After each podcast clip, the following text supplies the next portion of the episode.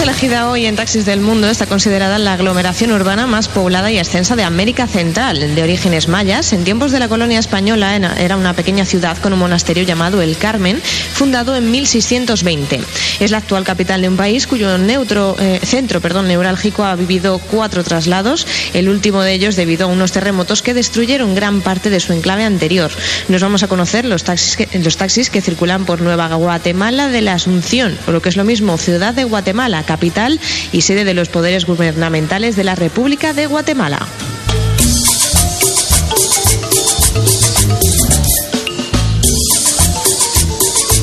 Vamos a comenzar este recorrido virtual hablando un poco del transporte en Guatemala y su capital, donde podemos movernos de muchas maneras, desde andando o en bicicleta hasta alquilando un coche. Si elegimos el transporte público, encontramos una distinción entre autobuses, microbuses y furgonetas. Por su parte, los autobuses son baratos, pero no son precisamente cómodos, sobre todo porque van abarrotados. La mayoría son antiguos buses escolares de Estados Unidos y Canadá, y no es raro ver a familias de cinco miembros intentando colocarse en asientos diseñados originalmente para dos niños. Son conocidos popularmente como camionetas, aunque muchos viajeros los conocen con el nombre de chicken buses, autobuses pollo, por los animales que suelen transportar muchos pasajeros. En algunas de las rutas más cortas están siendo sustituidos por los microbuses, también llamados busitos, que se rigen por el mismo principio de tantos como quepan y pueden llegar a ser aún más incómodos debido a la falta de espacio para las piernas. En las rutas donde no hay autobuses ni microbuses, por otra parte, suelen utilizarse furgonetas colectivas. Basta, en este caso, con extender el brazo para que paren y pagar el billete como si se tratara de un autobús convencional.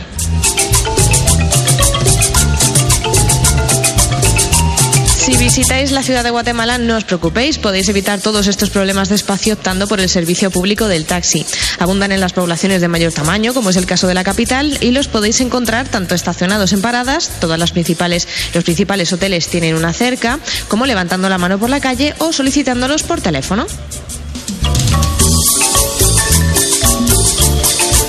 Importante explicar que en Guatemala hay dos tipos de taxi, los que llevan taxímetro, más recomendados, y los que no, menos recomendados. En los que no lo llevan hay que acordar siempre el precio antes de subir. Suelen ser blancos y prácticamente la única exigencia para ejercer es tener un coche de ese color. De los que sí lo llevan, los que tienen más fama de seguros y recomendables son los taxis amarillos. Además de tener taxímetro, están controlados por GPS. La tarifa mínima de esta compañía, porque es una compañía, ronda los 20 o 25 quetzales, dos euros, dos euros y pico, según la hora, si es de día o es de noche. Pero ahora bien, incluso en este caso, para ser taxista en Ciudad de Guatemala no hace falta ser un gran conocedor de las arterias de la ciudad.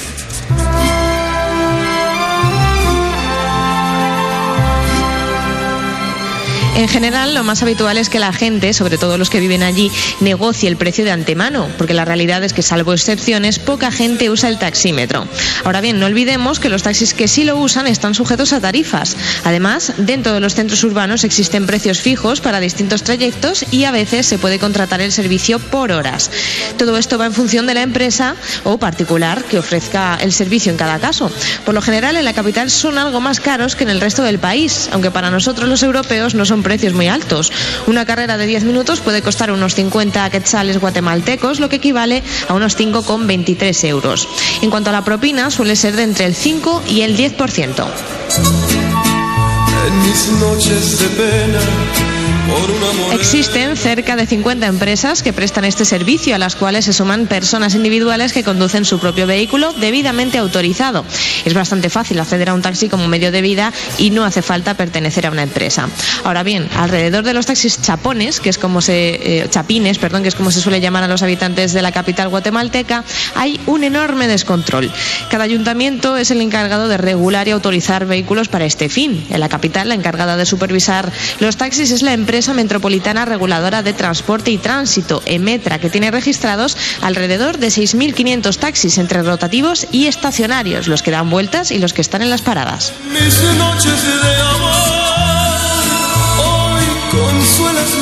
Pero a escala nacional no hay una regulación que centralice o coordine el registro de vehículos de alquiler. Ni siquiera la Dirección de Tránsito, Tráfico de la Policía lleva un control de licencias para la prestación de ese servicio.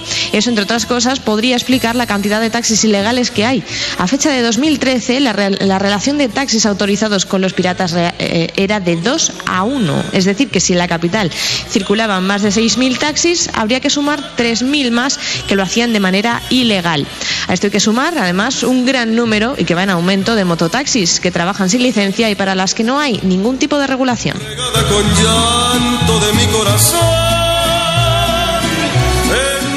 Los lugareños suelen decir que la capital guatemalteca no es tan peligrosa como la pintan, pero sí insisten en que hay que tomar ciertas precauciones. Además, a ningún viajero se le escapa que por la noche son pocas las personas que se ven caminando por la calle. Más razón aún para coger un taxi, aunque también teniendo en cuenta pues algunos consejillos de seguridad, como por ejemplo sentarte en la parte trasera del vehículo siempre y no de copiloto y optar por taxis que, cuenten, por supuesto, con taxímetro. Aunque a priori pueda parecerte que negociando va a salirte más barato, en realidad te expones a que te cobren más de la cuenta, sobre todo si ven que eres extranjero.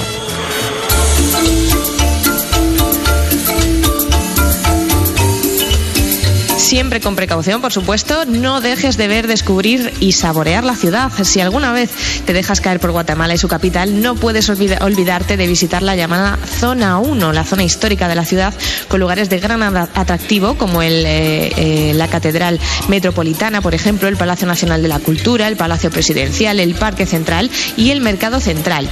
Si cuando viajas te gusta disfrutar de la vida nocturna de cada ciudad, otro destino obligado es la Zona Viva, donde se concentran gran cantidad de y discotecas. En museos como el Popol Vuh, el Ichel del traje indígena, el Museo Nacional de Historia, el de Arqueología y Etnología o el Museo Miraflores, aprenderás mucho sobre la cultura, tradición e historia maya del país.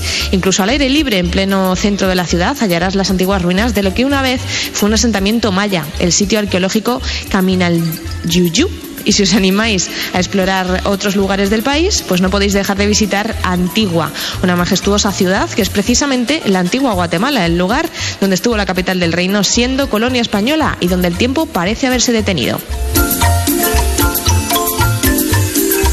Y si seguimos saboreando, ya no con los ojos, sino con el paladar, hay que decir que muchos de los platos típicos de la gastronomía guatemalteca no están completos si no llevan frijoles y tortitas de maíz, tortillas de maíz, los cuales pueden ir acompañados de carne, aguacate y otros vegetales o arroz.